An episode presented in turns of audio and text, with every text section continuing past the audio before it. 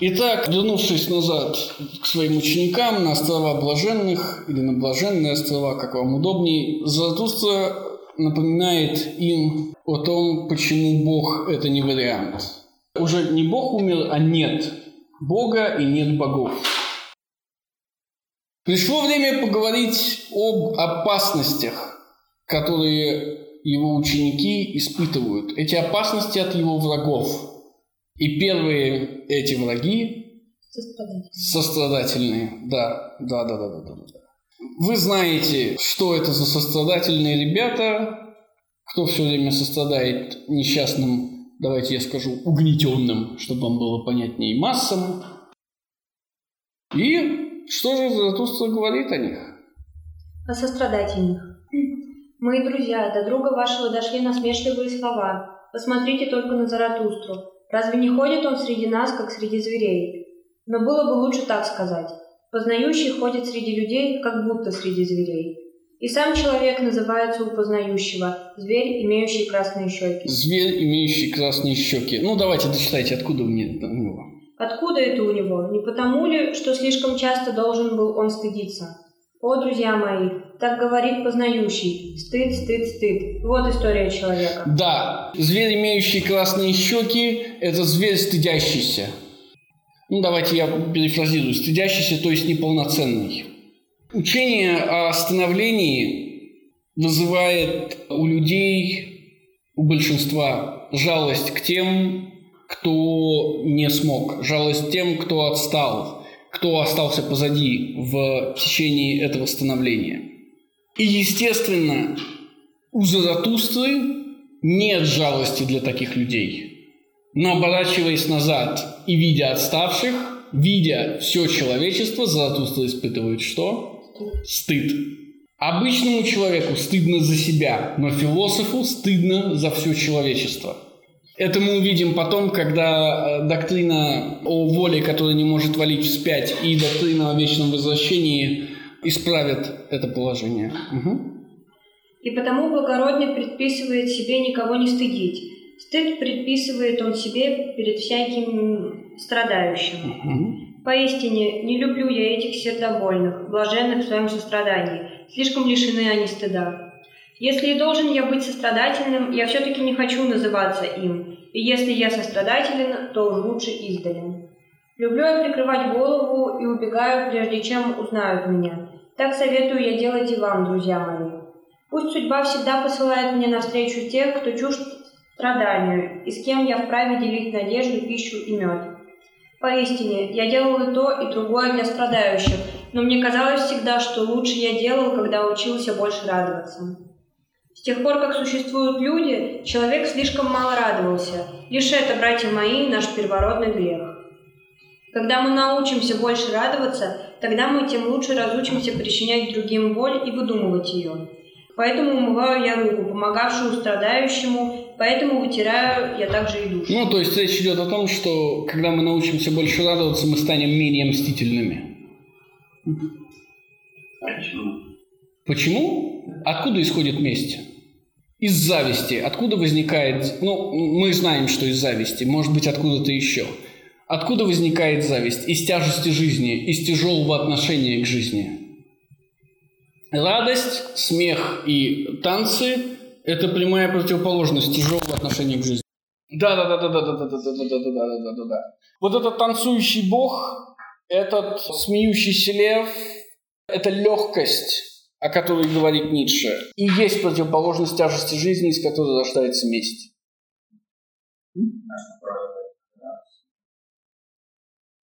Здоровье. Ну, а. Не-не-не-не. Месть – это результат тяжести, а тяжесть – это результат отношения к жизни. Вот как легкость – это противоположность тяжести. Вы спрашиваете меня, как быть легким? Быть здоровым. Ну, мы об этом говорили же, о радостях и страстях. Угу.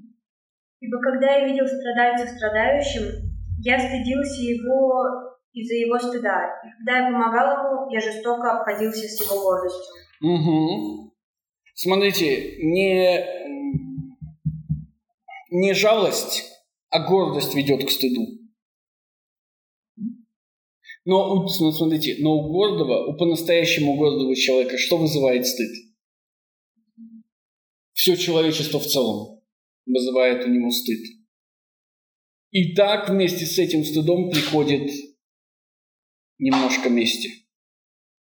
Стыд – это самое отвратительное чувство, которое вы можете пережить. Одно из самых отвратительных. Давайте я скажу так. Стыд ведет к мести, стыд ведет к зависти и мести. Но у философа стыд вызывает все человечество. Большие одолжения рождают не благодарных, а мстительных.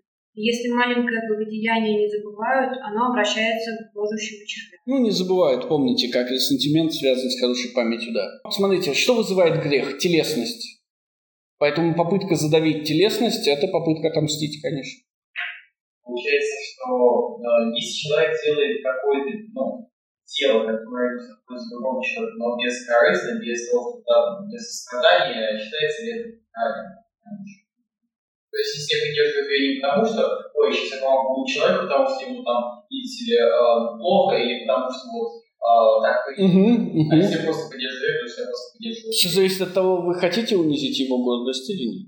С одной стороны, ученик может делать все, что хочет, потому что такова есть воля к власти. Он может созидать любую ценность, которую хочет.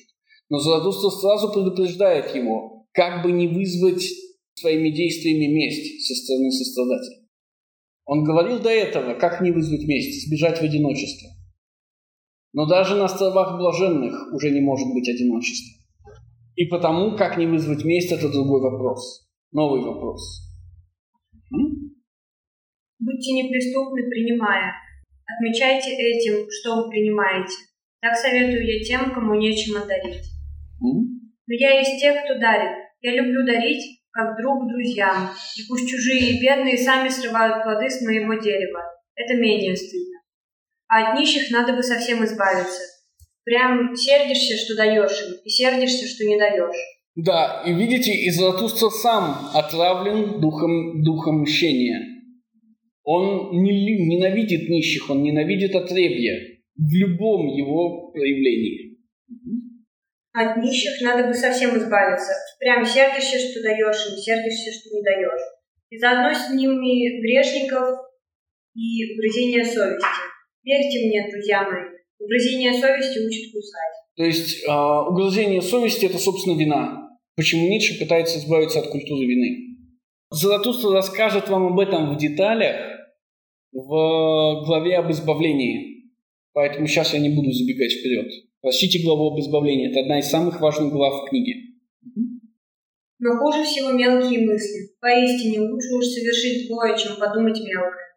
Вы говорите, радость от мелкой злобы бережет нас от крупного злого дела, но здесь не следует быть бережливым. Злое дело похоже на нарыв. Оно зудит и чешется, и прорывается наружу. Оно говорит честно. Гляди, я болезнь. Так говорит злое дело. В этом честность. Но мелкая мысль похожа на грибок. Он ползет и нагибается, и нигде не хочет остановиться, пока все тело не будет вялым и дряблым от маленьких грибков. А тому, кто одержим дьяволом, я так говорю на ухо, лучше, чтобы ты вырастил своего дьявола. Даже для тебя существует еще путь величия. Ах, братья мои, о каждом знаешь лишь, о каждом знаешь слишком много, и многие делаются для нас прозрачными, но от этого мы не можем еще пройти сквозь них. Мгм. Трудно жить с людьми, ибо так трудно хранить молчание. И не к тому, кто противен нам, бываем мы несправедливы больше всего, а к тому, до кого нам нет никакого дела.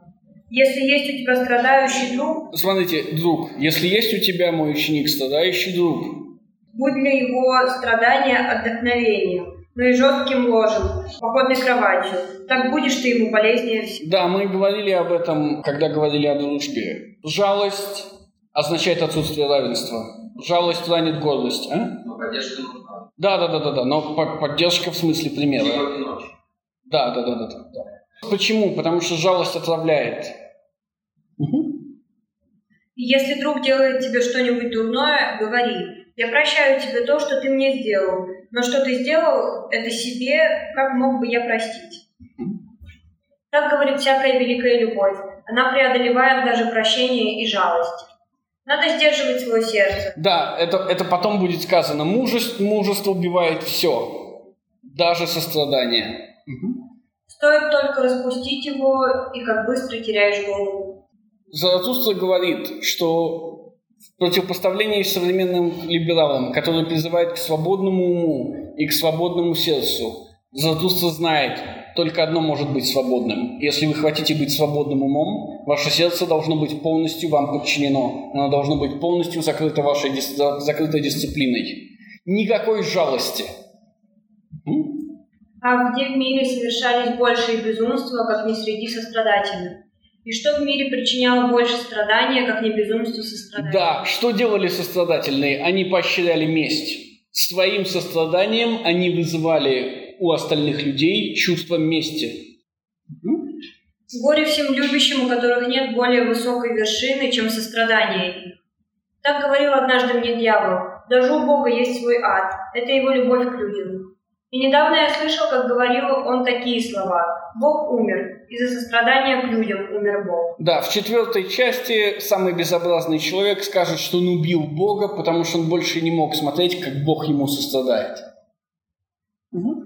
Итак, я предостерегаю вас от сострадания. Оттуда придет к людям тяжелая туча.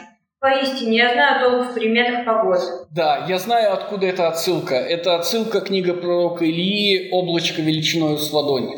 Пророк Илья воюет с местным э, еврейским царем, которые, естественно, поклоняются то ли Баалу, то ли Ваалу, то ли очередному идолу, неважно. Илья э, собирает жрецов этого самого царя и начинает им доказывать, что его Бог самый классный. Естественно, доказывать это как? От Бога что-то требуется. Я не помню, что они делают. То ли останавливают огонь, то ли поджигают бычков. В общем, можете прочесть это самостоятельно. Идея в том, что Илья побеждает, и Бог поджигает вместе с бычками этих несчастных э, жрецов Вала. После этого царь э, Израиля говорит, окей, я поверил, что ты настоящий пророк, на какое-то время. Ну, понятно, это Библия, потом они снова будут воевать, да, то есть ни, хронологии нет. Но важно что? Илья проверяет, послушается ли царь того, что скажет ему Илья. Он все время посылает своего сына к берегу смотреть на, на, на идущие тучи. Небо чистое или там есть тучка? Небо чистое или там есть тучка? Небо чистое или там есть тучка? В конце концов его сын прибегает и говорит, там грозовой фронт. Илья подходит к царю и говорит, смотри, видишь облачко? Я говорю тебе, будет буря. Я говорю тебе, езжай отсюда к себе в столицу, будет буря. Так Илья проверяет царя, станет ли царь после того, как Илья совершил чудо, слушаться всего, что он ему говорит, или не станет.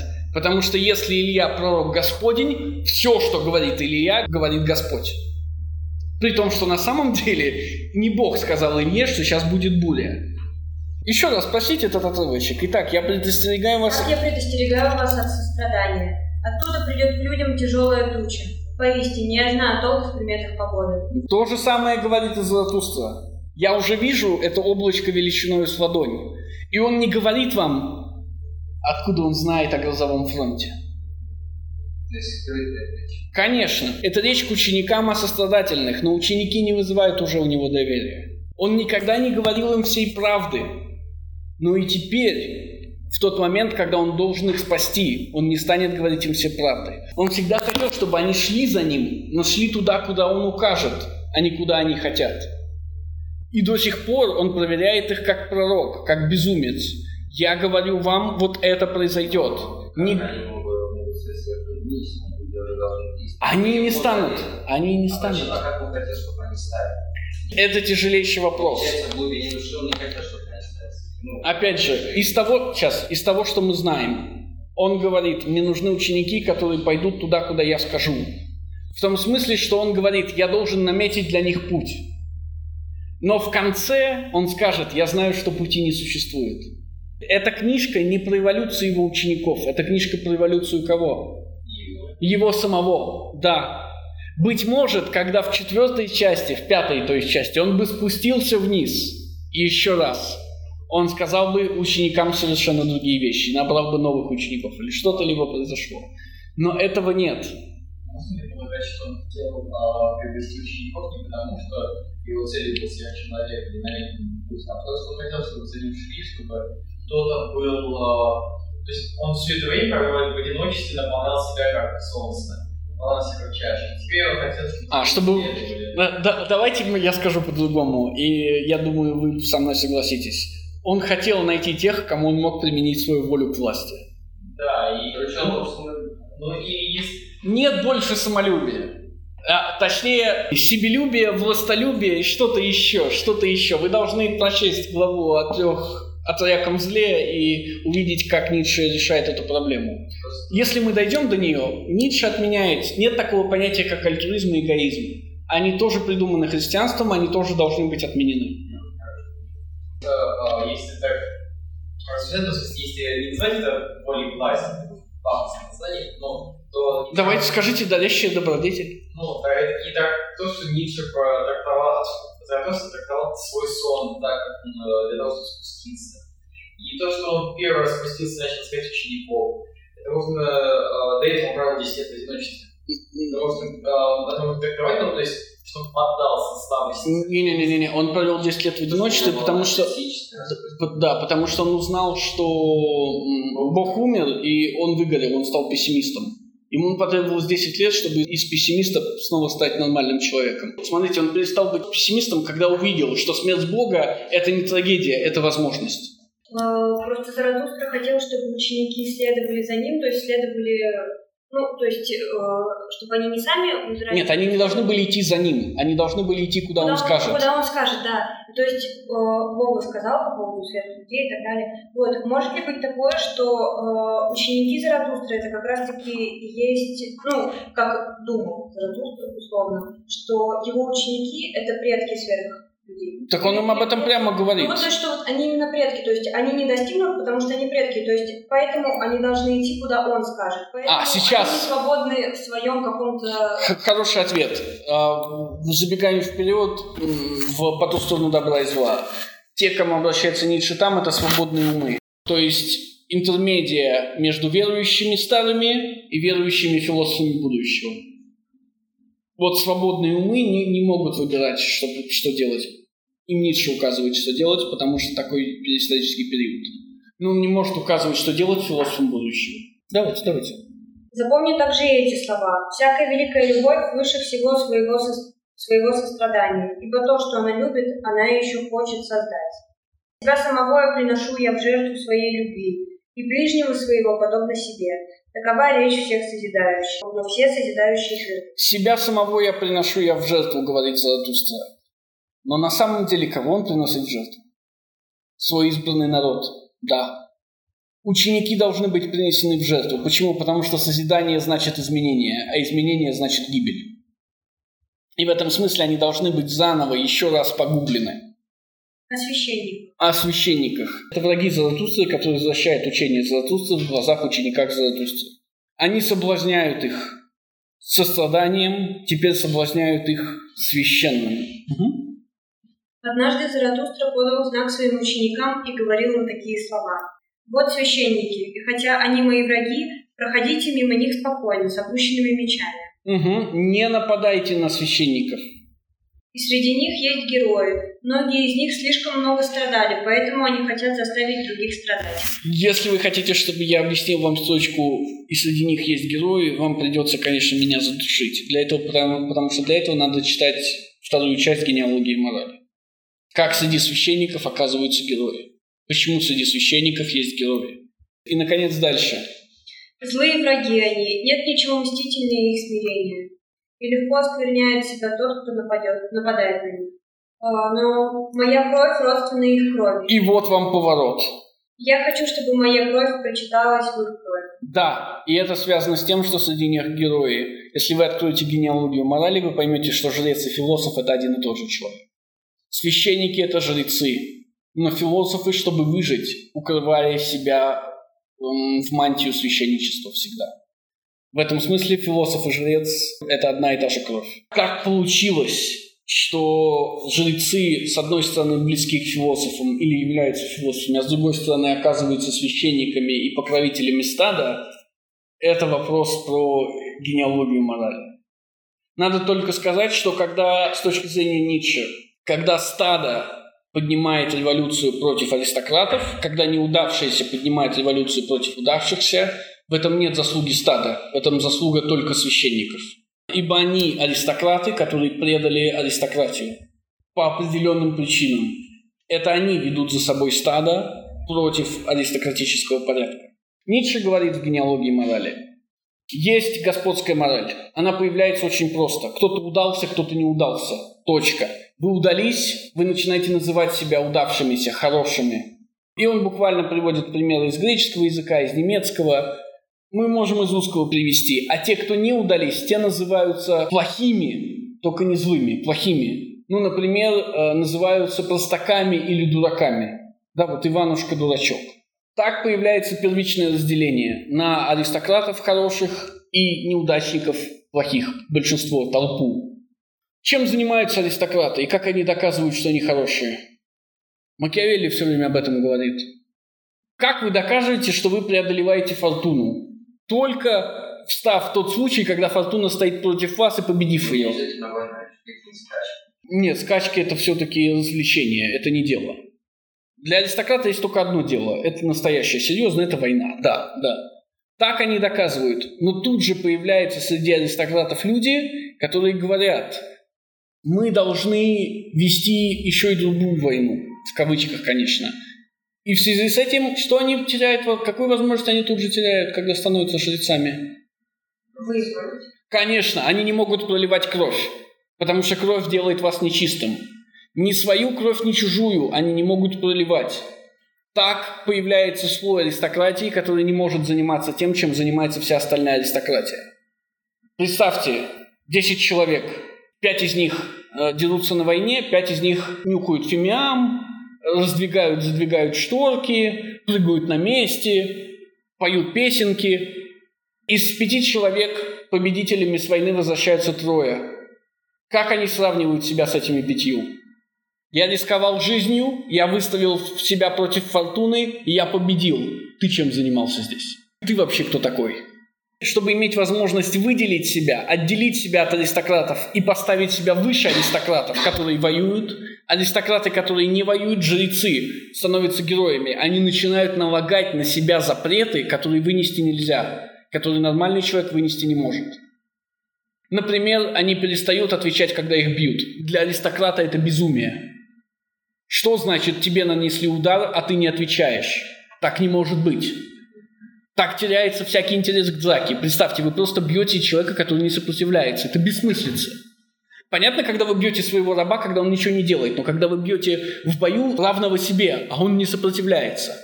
Или когда он не ест. Понятно, что раб не ест, потому что кто ему даст? Но вот, ему все доступно, но он соблюдает пост. Или там женщины, Понятно, что рабу никто ничего не даст. Но я могу взять любую женщину, особенно если э, это идет война, да? Или я могу выбрать лучшую. Но какие-то мужики говорят, не-не-не, мы обойдемся, спасибо, не надо, нам, нам и так норм. Так аристократы-жрецы начинают отделять себя от аристократов-воинов. И когда это отделение происходит, вдруг оказывается, что аристократы-жрецы и стадо имеют одни и те же цели и ценности. И те, и другие ненавидят и презирают этот мир, в смысле мир успешных, красивых, богатых, едящих, совокупляющихся, убивающих друг друга аристократов. Так высшая прослойка аристократии становится абсолютным союзником стада. И вместе, под руководством этой высшей прослойки, они вместе со стадом снимают естественный порядок вещей уничтожают аристократов. Аристократы становятся злыми в противоположность униженным и оскорбленным добрым представителям стада. И более того, добрым представителям жреческой аристократии. Такую байку Ницше рассказывает, чтобы объяснить, откуда возникают жрецы как союзники и ведущие стада. Например, Гегель вам скажет, как разрешается диалектика раба и господина.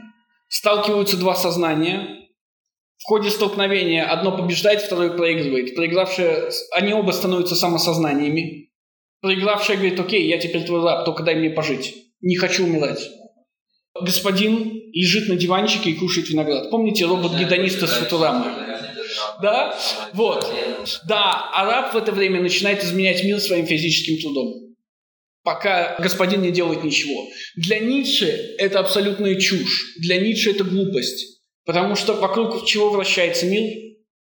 Вокруг создания и руководства ценностями. Толпа не создает никаких ценностей. Толпа не может ничего создать. Только индивид может создать. И в этом смысле стадо побеждает именно тогда, когда в лице жильцов-аристократов оно приобретает себе союзника, которые могут сказать им, вот это хорошо, а это плохо. Вот это добро, а это зло. Так и происходит в широком смысле победа христианства. Вот о чем говорит Заратустра, когда говорит «моя кровь в крови их». Не нападайте на них, они вас раздавят. Вы воины, они жрецы. Не трогайте их, пройдите мимо. Ну, конечно, надо читать генеалогию морали, чтобы все не выглядело так куца, как я объяснял. И когда прошли они мимо, напал на Заратустру скорбь. Но недолго боролся он со своей скорбью и начал так говорить. Жаль мне этих священников, и они мне противны. Но для меня это не самое важное с тех пор, как я ступил. Я страдаю и страдал с ними. Пленники они для меня и отвержены. Тот, кого называют они спасителем, заковал их в оковы. Оковы ложных ценностей и слов безумия. Ах, если бы кто-нибудь спас их от их спасителя. Да, то есть среди них есть герои, среди них есть аристократы, их снова можно вернуть к жизни. К острову думали они некогда пристать, когда море бросало их во все стороны. Но смотрите, это было спящее чудовище.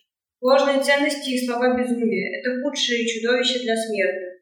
Долго дремлет и ждет в них судьба. Да, ну слова безумия мы теперь знаем, что так как э, Бог все прямое делает кривым и все стоящее вращающим, то Бог, конечно, вызывает безумие.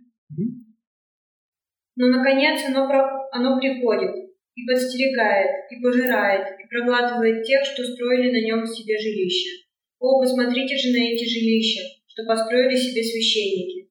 Церквами называют они свои сладостно благоухающие пещеры.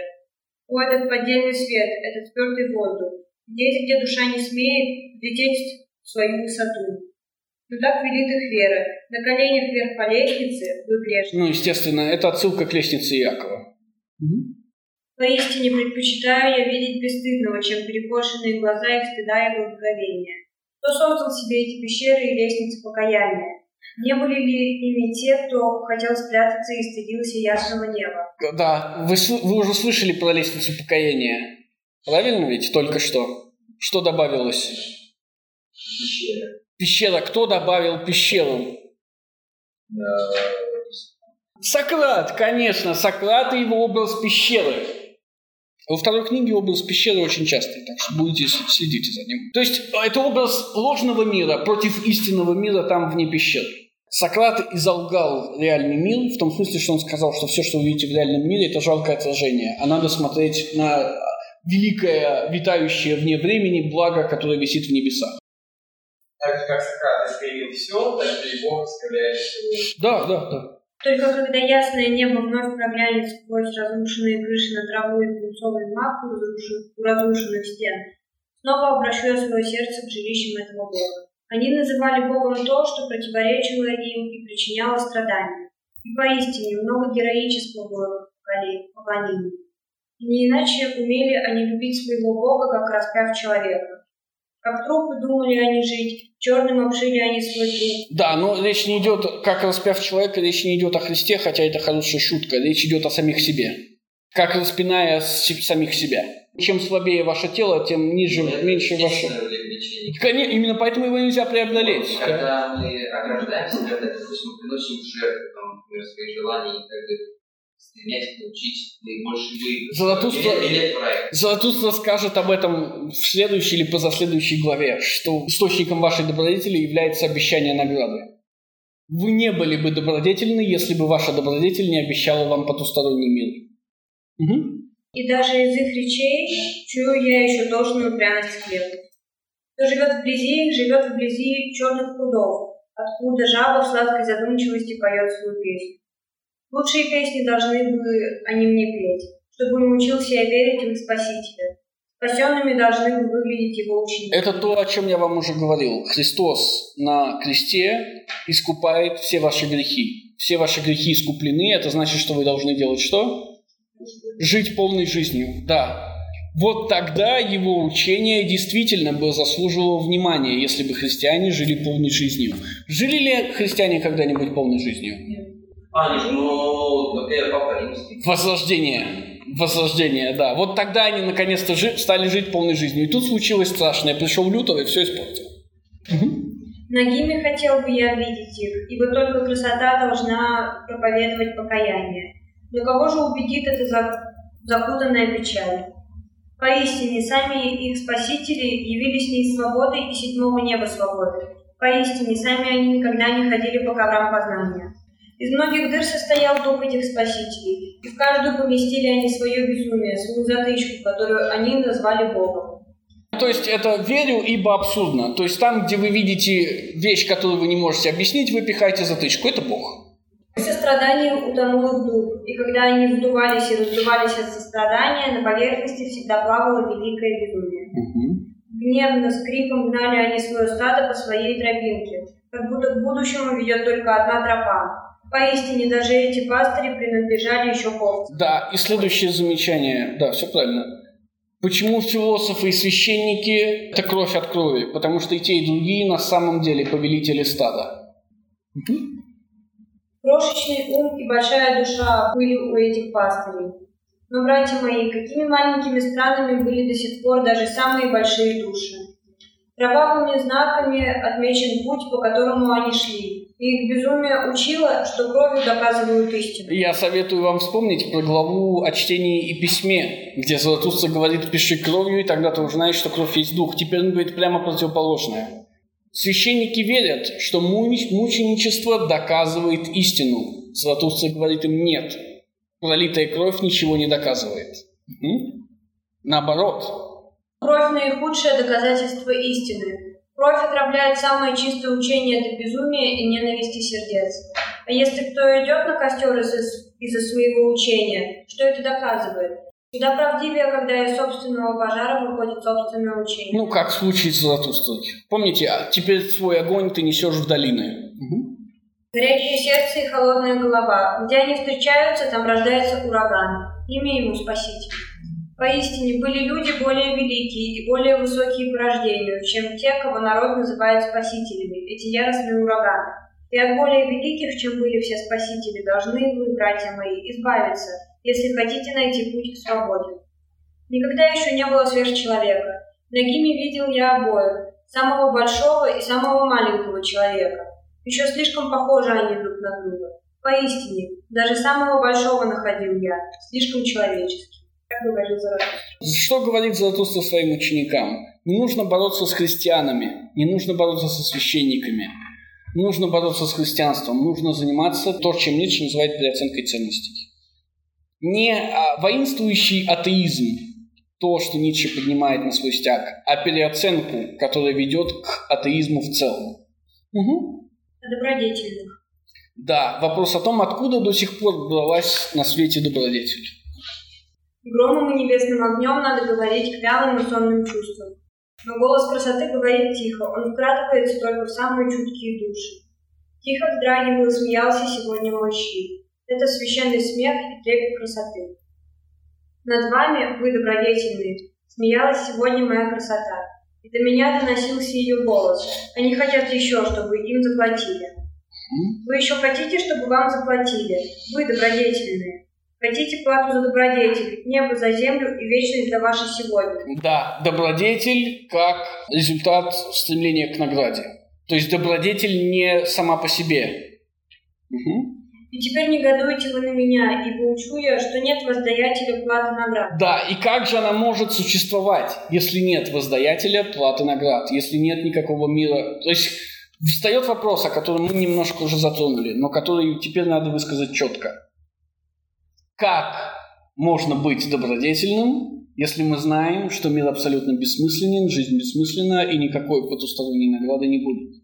Сверх, сверхчеловек, он создает себе ценности, Создает себе ценности, да, и сам в них верит. Как он в них верит? Как? Как? Так а добродетели есть. Ну, есть, есть. Нет, добродетель есть ценность. Как это сделать? обмануть. С помощью чего? Ложь. Нет, ложь это и есть обмануть себя. Ну, Что необходимо сверхчеловеку, чтобы он мог такие фокусы для себя самого проворачивать? С помощью чего он это делает? Как это называется? Это называется воля к власти. Явно добродетельные не на том уровне, чтобы иметь возможность самим создавать ценности и самим себя обманывать с помощью воли к власти. У них не хватает воли к власти, они не пережили трех превращений духа. Это очевидно. Именно поэтому они добродетельные. Угу. Хорошо, вы еще хотите, чтобы вам заплатили? Вы добродетельные. Хотите плату за добродетель, небо за землю и вечность за ваше сегодня. Теперь негодуете вы на меня, ибо учу я, что нет воздаятеля платы наград. И поистине, я даже не учу, что добродетель сама себе награда. Иными словами, он даже не учит, что добродетель нужна ради самой себя.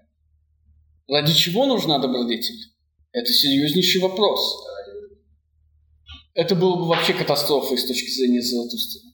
Угу. Как вот мое горе. В основу вещей волгали награду и наказание, и даже в основу ваших душ вы добродетельные. Но подобно крупу вепря должно мое слово бороздить почву вашей души. Плугом хочу я называться для вас. Плугом, конечно же. Все, что вы делали, исходило из представлений о награде и наказании. Не убивать.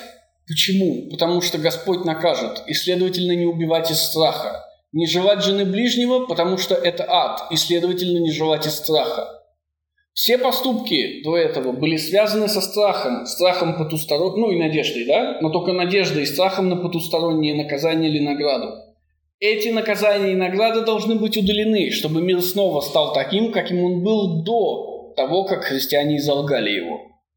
То есть, как жить теперь, как понимать, что хорошо и что плохо, когда Господь Великий больше не говорит вам, что хорошо и что плохо, и при этом еще грозит пальцем. А до этого все время, да, конечно. Не просто говорил, а еще грозил пальчиком и говорил, попадете потом в ад. Угу. Все сокровенное вашей почвы должно выйти на свет. И когда вы будете лежать на солнце, взрытые и разбитые, отделится ваша ложь от вашей истины. Ибо вот ваша истина. Вы слишком чисты для грязи слов, чтения, наказания, награды, возмездия. Вы любите вашу добродетель, как мать свое дитя, но слыхано ли, чтобы мать хотела платы за свою любовь? Почему мать любит свое дитя? Давайте. Мать ведь не любит всех детей, правильно? Мать любит только какое дитя? Свое, потому что она любит свое. Да, любовь к детям – это любовь к себе, к самому себе. А вот можно ли сказать так, что дети... Будем сидеть, пока дождь не кончится. Дети... У меня нет зонта, никуда никто не уйдет. Да. Что дети любят своих родителей, потому что как бы, родители, ну, как бы, родители тоже это... Да, это как с э, приемным отцом. Ты мне не отец. Угу. Да, вот с отцом ты так не скажешь. Да. да, потому что ты часть его, и он часть тебя. Ваша возлюбленная самость – вот ваша добродетель. Помните, это то, что говорил Заратустра в радостях и страстях. Жажда кольца есть в вас, чтобы снова достичь самого себя. Для этого вертится и крутится каждое кольцо. И для Максима Павловича я делаю комментарий. Помните вечное возвращение? Когда ты сам причина вечного возвращения самого себя. Посмотрите, жажда кольца есть в вас. Чтобы снова достичь самого себя, для этого вертится и крутится каждое кольцо. И встает вопрос, не является ли доктрина вечного возвращения наживкой для добродетельных? Не является ли она ложью Золотуста? Не пытается ли он волгать им возможность жить без потусторонних наград и наказаний? Когда мы дойдем, то есть никогда, до доктрины о вечном возвращении, станет вопрос, какие проблемы она решает. И будет как минимум три уровня. Я вижу как минимум три уровня проблем. Но проблема номер один – это как жить простому человеку, когда непонятно, что такое добро, что такое зло. То есть раньше Господь спускался с небес, теребил вас за ушко и говорил, вот это делай, вот это не делай. Это хорошо, это плохо. Теперь, когда понятно, что нет ни хорошо и плохо, нет добра и зла, как жить? И вечное возвращение будет ответом на это, как жить. Помните, что говорит Заратустра? Как надо жить? Угу. Чтобы в конце жизни сказать, ну что ж, это была жизнь, так еще раз. То есть жить так, чтобы ни о чем не жалеть.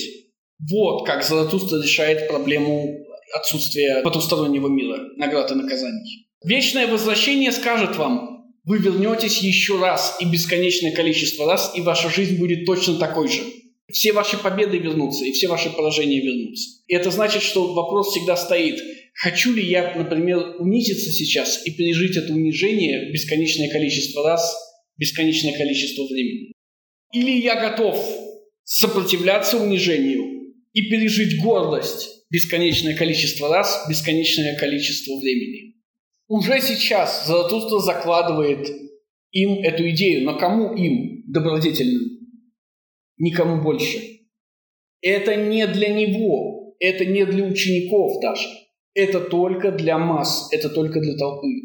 И мы должны задаться вопросом, не является ли вечное возвращение учением для массы? Не является ли это массовым учением?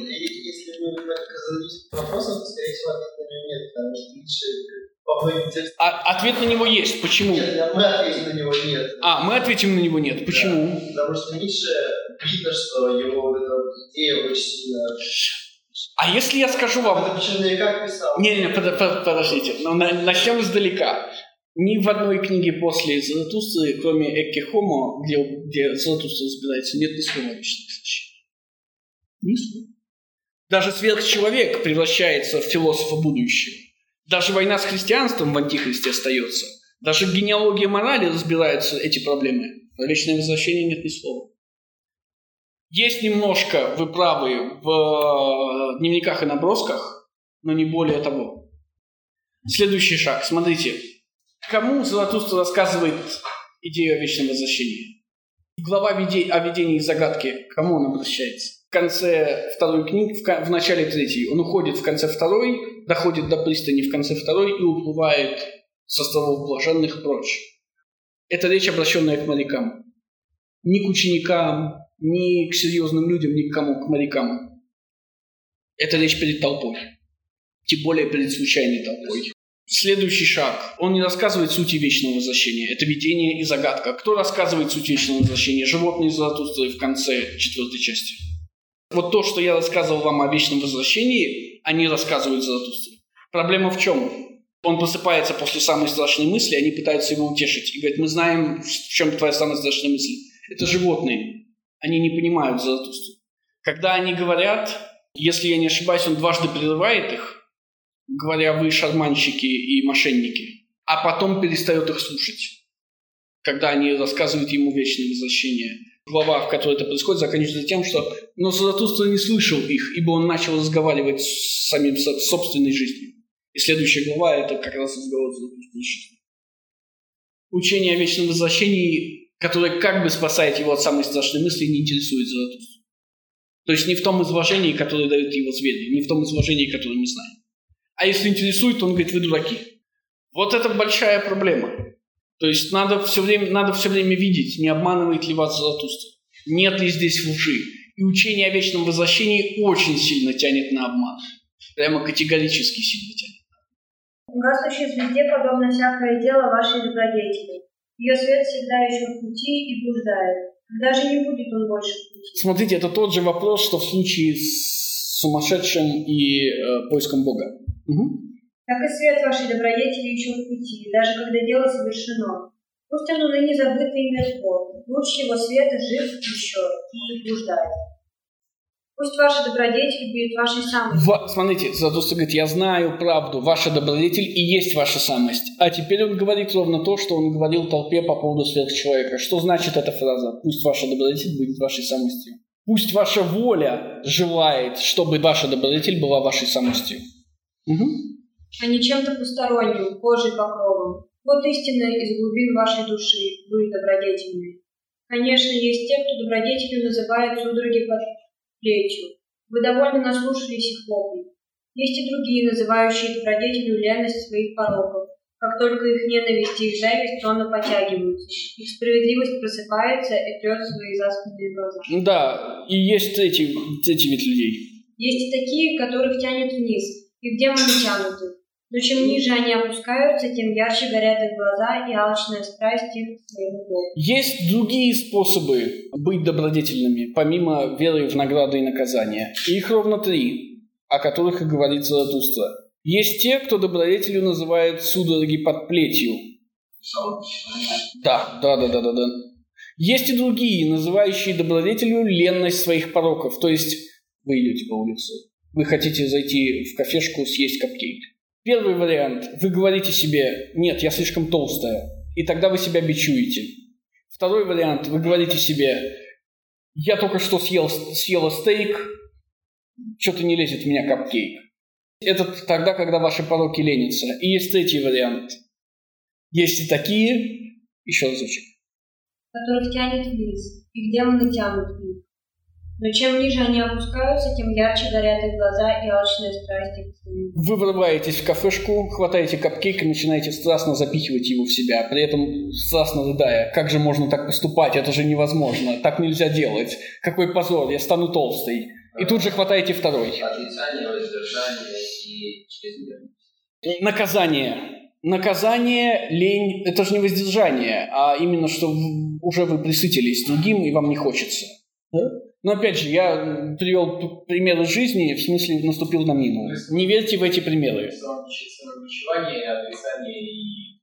Самобичевание, лень и принятие, да, и принятие с отрицанием. да. Ну, видите, мы пытаемся как-то, ну, вы поняли, о чем идет речь. я думаю. То есть это все еще три способа, помимо награды и наказаний, обладать какими-то добродетелями. Но, но понятно, что это нездоровые добродетели, это нездоровый подход. Ах, и их крик достигал ваших ушей, вы добродетельные. Что не есть я, это, это для меня Бог и добродетель.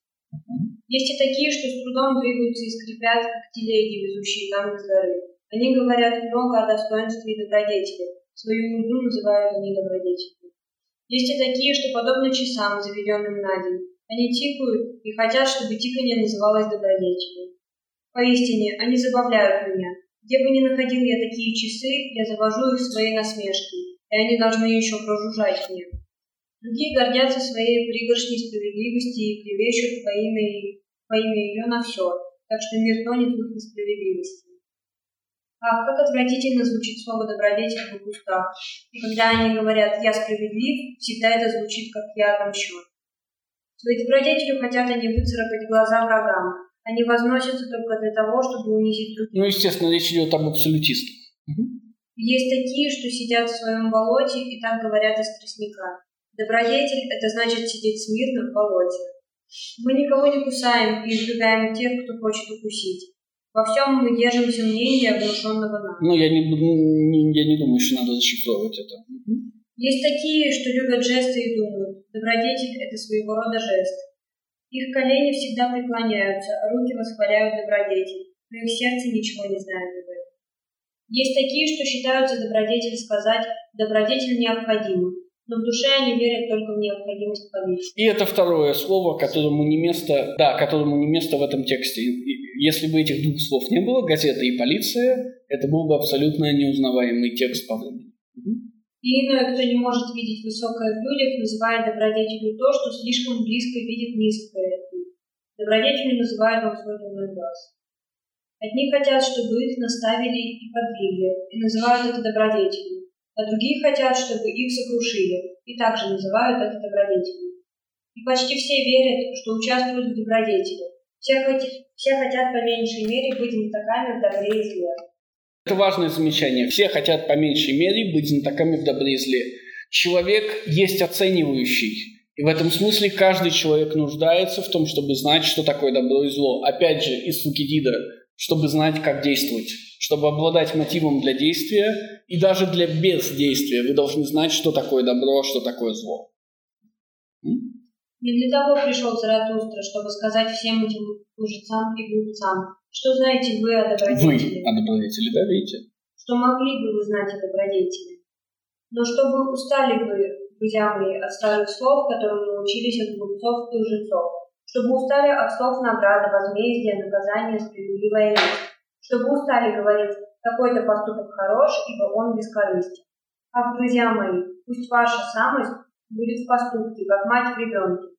Таково должно быть ваше слово о добродетели. Да, отказ от навязанных ценностей. Мать любит дитя, потому что оно ее. Всякое дитя требует любви, но только свое дитя заслуживает любви.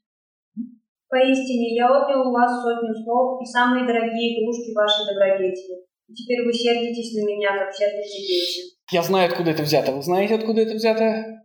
Конечно, это Сократ. Сократ и дети. Как знаете, как Ленин и дети, только Сократ и дети. Речь идет о диалоге, где Сократ сравнивает философа с э, врачом.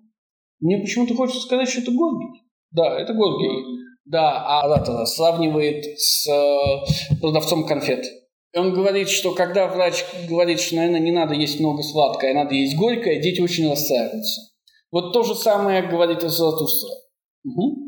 Они играли у моря. Вдруг пришла волна и смыла пучину их игрушки. Теперь плачут они. Но та же волна должна принести им новые игрушки и рассыпать перед ними новые пестрые раковины.